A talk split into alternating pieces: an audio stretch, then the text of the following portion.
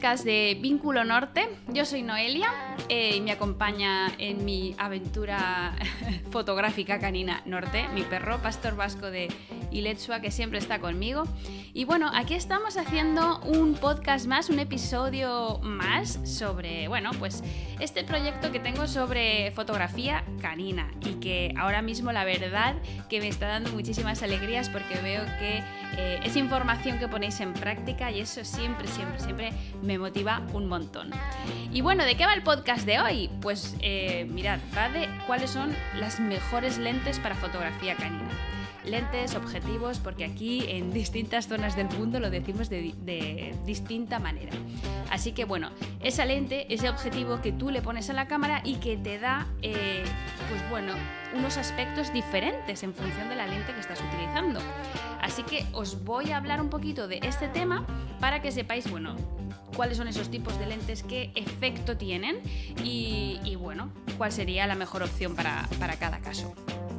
Bueno, pues en primer lugar, eh, hay gente que trabaja con, una sola lente, por lo que sea, ¿no? Pues eh, a lo mejor eh, pues trabaja con un 50 o con un 35 milímetros, que esto es muy, muy, muy normal, ¿vale? y solo trabaja con esa lente.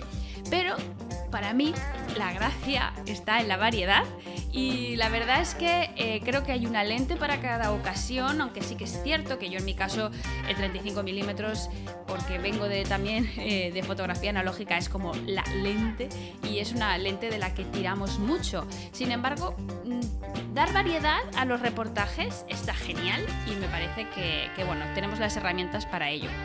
Eh, bueno, cada lente tiene una distancia focal diferente, una longitud focal, que también se dice así. Y, bueno, pues es ese numerito, ¿no? No es una distancia física real, sino que cuando tú coges un objetivo, tú ves que pone, pues eso, 50 milímetros, 24 milímetros o un rango, por ejemplo, ¿no? Puede poner 24-70 milímetros. Esa es la, focal, ¿vale? La focal del objetivo o el rango focal. ¿Esto qué es lo que nos está determinando? Pues por un lado nos está determinando lo que es el ángulo de visión, ¿vale? Eh, con el número más pequeño el ángulo de visión es mayor, ¿vale? O sea, ves más eh, de lado a lado, es como más paisajístico, por así decirlo. Mientras que cuando el número es más largo, ¿vale? Por ejemplo, un 200 o un 300, quiere decir que el ángulo de visión es más cerradito, ¿vale? Al mismo tiempo, nos acercamos, a medida que vamos cerrando ese ángulo de visión, pues nos acercamos a, ese, a aquello que estamos fotografiando. Por eso tiene ese efecto que nosotros, bueno, se le termina llamando zoom, ¿vale? Eh, es una magnificación eh, que se hace de de lo que tienes delante, pero a nivel óptico, ¿vale? Una serie de cristales que lo que hacen es magnificar. Entonces te reducen el ángulo de visión y te magnifican, de manera que puedes hacer fotos a cosas que están muy lejos y que pues es como que te las traes, ¿no? y bueno, pues al final esto sería un poco la diferencia. Eh, los gran angular pues tienen un ángulo de visión enorme y los teleobjetivos pues tienen un ángulo de visión más cerrado. Los grandes angulares eh, digamos que no magnifican nada y los eh, teleobjetivos magnifican mucho y causan pues ese efecto de compresión en el fondo de las imágenes también. Y además, el gran angular tiene mucha profundidad de campo, es decir, que se ve gran parte de la foto enfocada, mientras que los teleobjetivos tienen menos profundidad de campo, es decir, que es más selectivo eh, lo que es eh, la zona enfocada. Hay mucha zona sin enfocar y una pequeña zona enfocada. Todo esto sin entrar con el tema de la apertura, simplemente por lo que es un objetivo en sí mismo, ¿vale?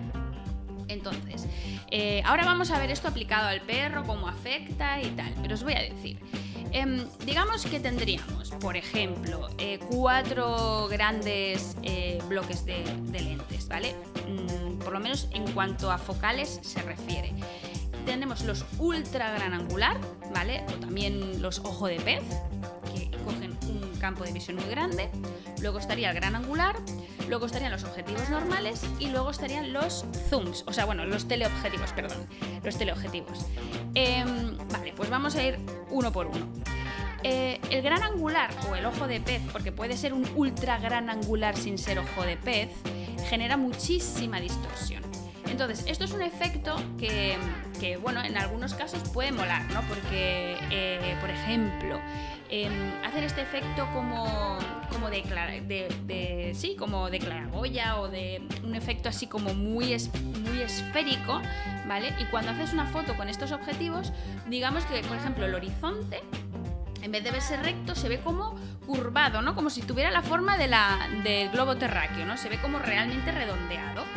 Vale, pues entonces esto es un ultra gran angular que hace unas distorsiones brutales y digamos que en el centro está en su sitio las cosas, pero a medida que se va a, los extremos del encuadre crea esa super distorsión. Entonces, ¿qué pasa? Que se utiliza muchísimo para hacer ese tipo de fotos que son muy divertidas, que te ríes, ¿no? Seguramente habréis visto estas fotos bajo el agua de perros que, que les han lanzado la pelota y se han tirado al agua, el fotógrafo está debajo del agua con una carcasa especial, ¿vale? Pues que las cámaras son las mismas, solo que tú le pones como una carcasa estanca, ¿vale? De manera que no entra agua y puedes manipular la cámara desde fuera, pero eh, pues no entra agua. A mí me daría mucho miedo hacerlo, pero sé que, sé que se puede y que es de fiar, ¿vale? Entonces, vale, pues el fotógrafo se mete debajo, entonces el perro viene y le hace una foto y se ve como súper grande y distorsionada la cara, las orejotas, ¿no? Es como que la pelota es muy grande, los belfos así como deformados y son fotos muy graciosas, ¿no? O te ríes porque son como muy cómicas, ¿no? O sea, es como una caricatura básicamente porque es un objetivo que distorsiona de tal manera que hace pues ese efecto caricaturesco, ¿no? Y, y bueno, es como muy propio también de las GoPro, ¿vale?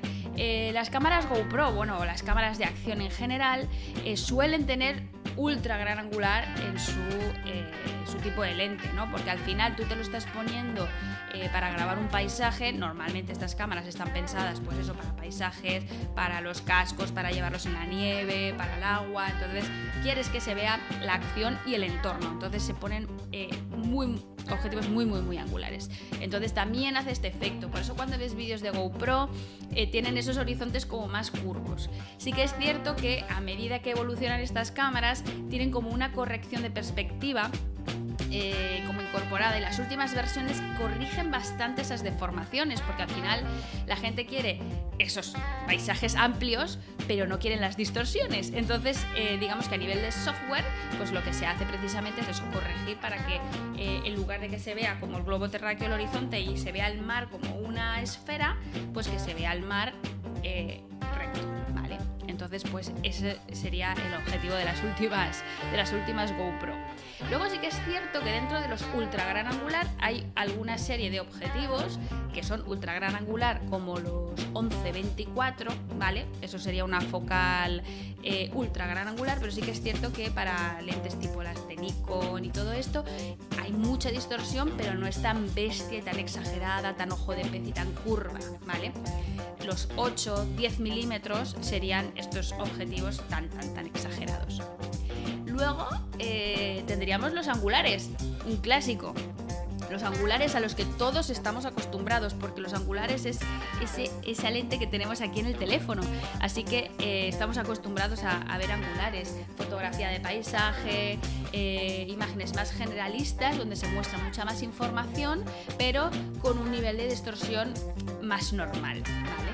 Los angulares generan mucha distorsión también, lo que pasa que es otro tipo de distorsión no tan exagerada y tan caricaturesca, sino que digamos que eh, se tumban las líneas, eh, hace algunas distorsiones que a algunas personas pues incluso les pasa por desapercibidas, ¿no? Eh, pero bueno, estaríamos hablando de objetivos pues tipo 24 milímetros, 28 milímetros, por ejemplo, para los perros se utiliza mucho el 24-35, que es un rango focal que va, pues eso, es cortito, es del 24 al 35 y es bastante angular. Y, y bueno, al final con estos objetivos, ¿qué es lo que tienes? Pues al final lo que tienes es un, eh, otro tipo de foto. Digamos que sacarías al perro, pero con todo su entorno. Se vería bastante, bastante su entorno. ¿Vale? Eh, tiene muchísimo foco porque es un gran angular y los grandes angulares tienen muchísimo foco. Incluso a veces, aunque utilices aperturas eh, muy grandes, sigues teniendo muchísima zona de la foto enfocada. Entonces, es como ese, tipo de objetivo que nos da una imagen donde se ve el perro, por ejemplo, imagínate el perro en una plaza. pues se vería al perro, se vería toda la plaza y prácticamente todo está eh, o enfocado o muy claro y muy nítido, ¿vale? O sea, se entiende bastante, aunque esté desenfocado, se entienden bastante las formas. Em, en el gran angular y en el ultra gran angular, cuanto más angular, el efecto de, dijéramos, de lo que es la distancia, de lo que está cerca, de lo que está lejos, es muy exagerado.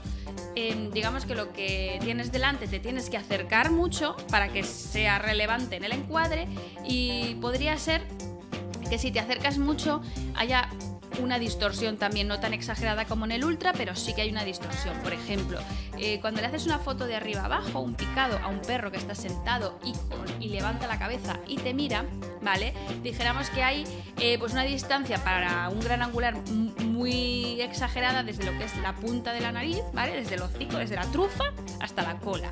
De manera que tú, por ejemplo, enfocas a la trufa, ¿vale? Por ejemplo, y la trufa se vería como ese efecto burbuja, ¿vale? Una burbujita así, eh, quedaría así como muy, muy globito. Y luego, a medida que se va alejando del cuerpo del perro, eh, lo de atrás, la colita ya el culete se vería como muy estrecho, ¿vale? Entonces, eh, no se suele utilizar para retrato en personas porque pues es lo típico, que te sale narizota, que, que, te sale la narizota y luego te sale muy estrecho, por ejemplo, el mentón, ¿vale? Por lo que os digo, porque es muy exagerada la distancia, ¿vale? Lo que, lo que tienes muy cerca se ve muy grande y, y cosas que tienes a 50 centímetros se ven como súper lejos, ¿no? Entonces te hace ese efecto también. Eh, no llega a ser tan bruto, pero sí eh, muy, muy, muy, simpático. Entonces en personas no se suele hacer, a menos que busques ese tono desenfadado y divertido, porque además a la gente no le gusta que le hagan fotos en gran angular. No lo sabéis, pero no os gusta que os hagan fotos en gran angular, porque os hacen una foto con otra distancia focal mayor y os gusta más, aunque sea la misma luz, la misma expresión, todo igual, pero cuando os veis en gran angular, pues claro, es como que se, te ve mucho pues la boca, los dientes, la nariz y luego pues las orejas y, no sé, es como muy exagerado, ¿vale? Pero bueno, si no nos ponemos como súper pegados al perro, ¿vale? Pues podemos conseguir... Eh, pues una foto en la cual pues, se vea todo el entorno y tu perro ahí, ¿vale? Ya os digo que estaréis muy acostumbrados porque es precisamente el tipo de lente que está en los teléfonos móviles, ¿vale? Bueno, pues después tendríamos lo que se considera objetivos normales. ¿Vale? Los objetivos normales, que son básicamente el 50 milímetros. Em, el 50 milímetros tiene un ángulo de visión muy parecido al eh, ángulo de visión que tenemos en nuestra vista, ¿vale? Entonces por eso se le llama normal, porque es nuestra normalidad. y luego también porque no distorsiona apenas, ¿vale? Entonces eh, se puede decir que tú ves igual que un 50 milímetros. ¿Vale? Entonces, eh, si quieres que no haya distorsiones, que no haya efectos ópticos, que, sea tal cual tú lo ves, pues el 50 milímetros sería tu objetivo.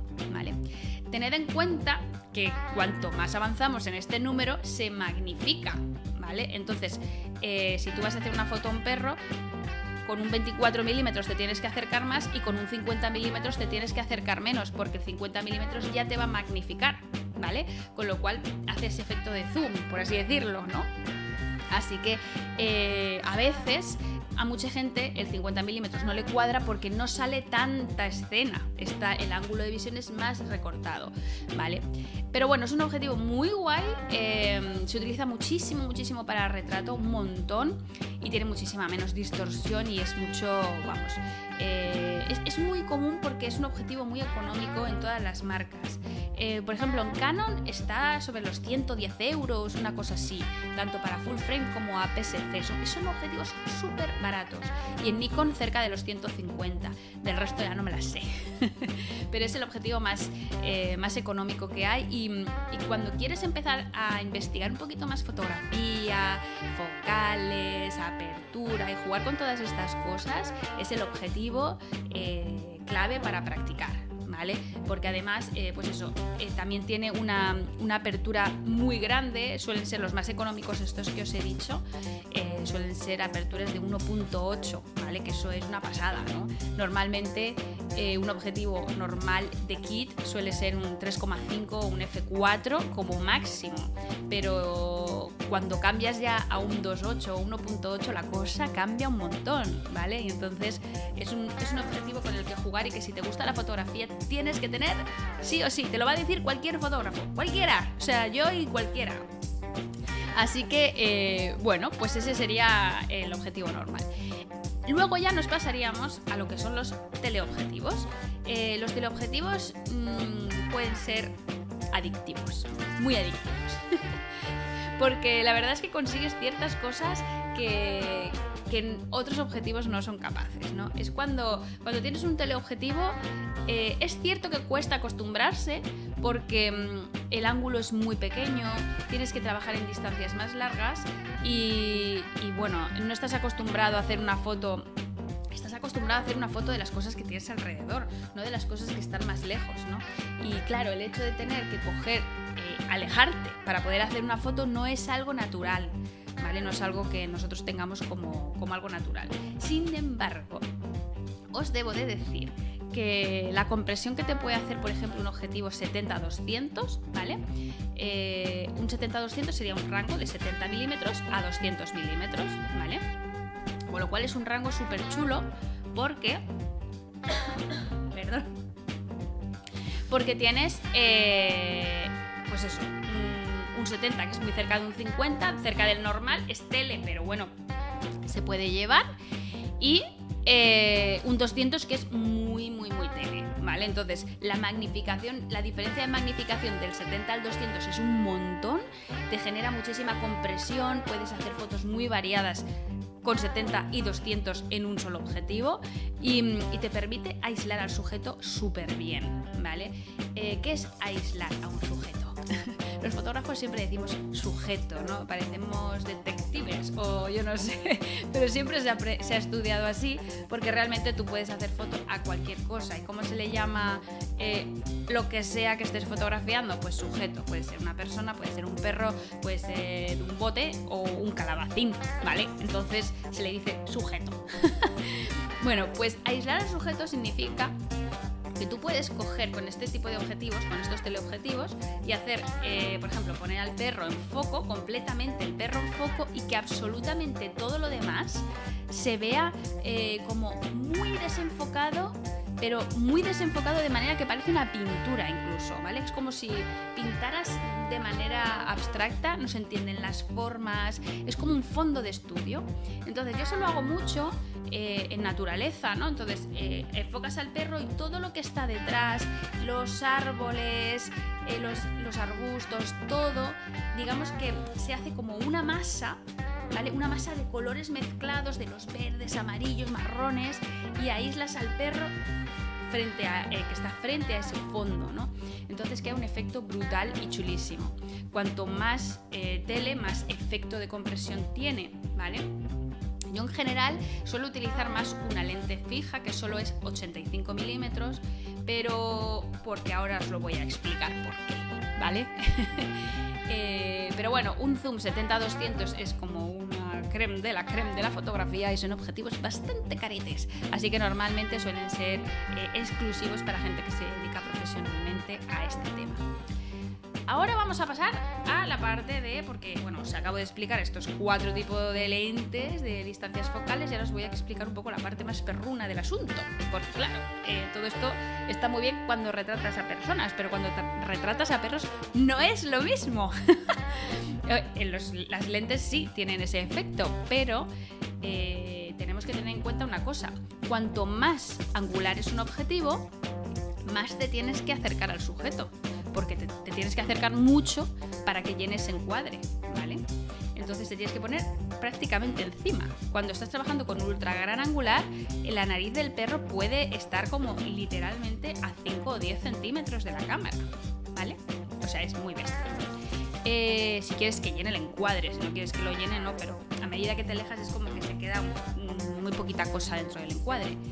Lo mismo, un, una lente angular, sin ser ultra, eh, una lente gran angular, te tienes que acercar. O sea, tienes que estar a una distancia pues, de unos 30 50 centímetros, una cosa así del perro. Mientras que si trabajas con teleobjetivos, la distancia que hay entre tu persona y el perro es muchísimo mayor. O sea, puedes estar perfectamente a 3, 4, 5 metros, va a depender ¿no? del, del tele que tú tengas, ¿vale? Entonces, ¿qué, ¿qué, es lo que pasa? Que, los, que las lentes angulares son mucho más invasivas, porque te tienes que echar encima prácticamente del perro, que las lentes teleobjetivo, que son menos invasivas. Y os podéis imaginar que, que claro, para según qué perros, pues esto sea un tema a tener en cuenta, porque hay perros que, les pueden llegar a molestar o sentir cierta incomodidad que una persona extraña eh, pues esté encima suyo con un aparato, ¿vale? Un aparato de esa envergadura, porque además os digo, los eh, angulares angulares de profesionales tienen unas dimensiones majas, ¿vale? O sea, son grandes. Y de hecho los ultraangulares tienen como, en vez de ser plana, la lente es como una esferita que sale hacia afuera. Son muy grandes, ¿vale? Entonces, ponerte con una cámara, con un gran angular a mmm, 10 centímetros del perro, 20 centímetros del perro es muy, muy invasivo. Perros que les da lo mismo, les da igual, les da exactamente igual lo que tú hagas, te van a chupar la lente incluso y, y te van a ir a buscar y, y, bueno, pues puede ser. Eso también es un, un, efecto. Hay perros que les da miedo y a otros perros que les da curiosidad. Entonces, a veces, precisamente, trabajar con un gran angular es difícil porque el perro, estás muy cerca del perro y el perro quiere interactuar contigo y no hay manera de encontrar ese punto en el cual tú, eh, el perro puede estar haciendo lo suyo y no esté muy pendiente de ti para que no se abalance sobre ti y se ponga pues eso a chupetearte la cámara y tal. ¿Vale? Entonces, pues bueno, está, eso yo lo veo complicado trabajar con perros y gran angular por ese sentido. Por otro lado, eh, los teleobjetivos nos permiten esa distancia, pero tenemos un problema. Y es que, claro, cuando estás a una distancia medianamente lejana, la comunicación verbal y no verbal es como más difícil porque estás lejos. Estás a 5 metros, 8 metros, 10 metros, ¿vale?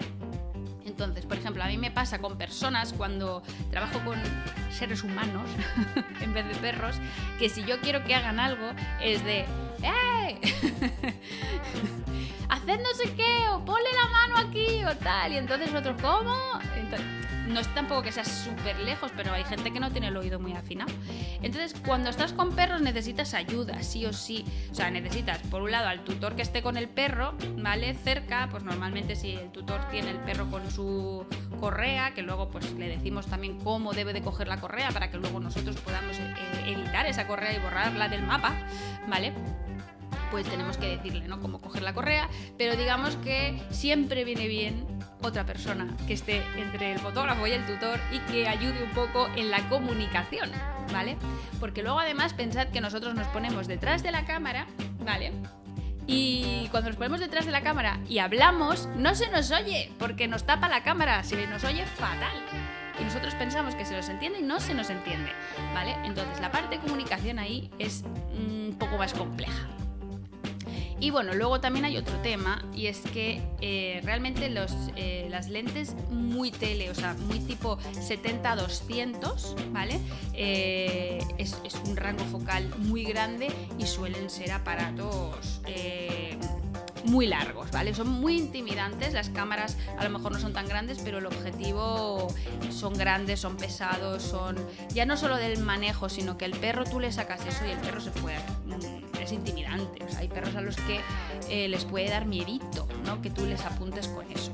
Entonces, esa es la parte canina que tenemos que tener en cuenta también. Por un lado es tu comunicación con el perro, pues bueno, tienes cierta distancia con el perro y no se te va a venir. Eh, pero por otro lado, quizá el perro se siente un poco intimidado con semejante cacharro que le está apuntando, ¿vale? Y aquí sí que os digo siempre lo de no os quedéis detrás de la cámara sacad la cabecita afuera, pues es una cosa que con el 70-200 es difícil de hacer, porque tú con un 70-200 tienes que mirar por el visor, sí o sí, porque necesitas primero otro punto de apoyo, porque con un teleobjetivo, digamos que necesitas velocidades más rápidas, el ángulo de visión es muy cerrado y cualquier movimiento pues es más difícil, ¿no? Captar ese, eh, ese congelado si, si con, un tele. Es que esto es, coge un prismático, ¿vale? Coge, coge, los prismáticos y mira al monte e intenta buscar un pájaro. ¿Cuántas cómo te mueves hasta que localizas el pájaro y cómo lo mantienes, pues ese movimiento que tienes que seguir, pues es, es viene a ser lo mismo, ¿vale? Pero de otra manera, ¿vale? Y, y claro, pues es como que te tienes que poner detrás de la cámara sí o sí y, es una lente muy grande, ¿vale? Con lo cual, pues eso eh, puede causar algún problemilla. De ahí que yo no utilice este tipo de lentes y que utilice más una lente fija, un 85 milímetros, que ya es una cosita más corta, más compacta, eh, no tiene zoom, pero eh, bueno, creo que los perros la entienden mejor, ¿vale? Se llevan mejor con ella. De hecho, he subido hace poco un vídeo que está que lo colgué en IGTV sobre cómo acercarte a un perro y en, esa, en ese vídeo salgo con un 85 milímetros. ¿vale? Entonces ahí si queréis echarle un ojo, eh, pues ahí podéis ver más o menos cu- cuál es la relación, ¿vale? Y aún es un objetivo grande, pero bueno, lo pueden llevar mejor. Pero perros con miedo, por ejemplo, pues es una... hmm, es algo, eh, una triquiñuela poco. Entonces, eh, esas serían un poco la- las consideraciones a tener en cuenta con el tema del objetivo. Primero es cómo afecta a la imagen y luego cómo nos afecta a los perros, ¿vale? Porque, claro, son cosas distintas y tenemos que encontrar esa manera de. Mucha gente trabaja solo con 50, solo con 35, solo con 85, lentes fijas, ¿vale? Eh, a mí personalmente. mm, la verdad es que me gusta tener variedad, entonces prefiero tener, yo trabajo pues tengo esas lentes y además un 28. Y con toda esa variedad de lentes pues hago los reportajes, ¿vale? Cambio la lente, en vez de tener un zoom, que son más grandes y más pesados y tal, pues voy cambiando la lente, no pasa nada, ¿vale? Me cuesta un segundo. Y, y bueno, pues... eh, nada más, simplemente con esto eh, quería dejar claro pues, que, elegir un objetivo ya no es solo por el bien de la foto, sino por, eh, pues pues también por el, por el bien del perro. Sí que es cierto que os debo de decir que mantener en foco a un perro es más fácil con un tele que con un angular, ¿vale? Pero eso ya lo hablaremos en otro podcast. Así que nada, hasta aquí el podcast de hoy. Espero que os haya gustado y nos vemos en el siguiente. Chao.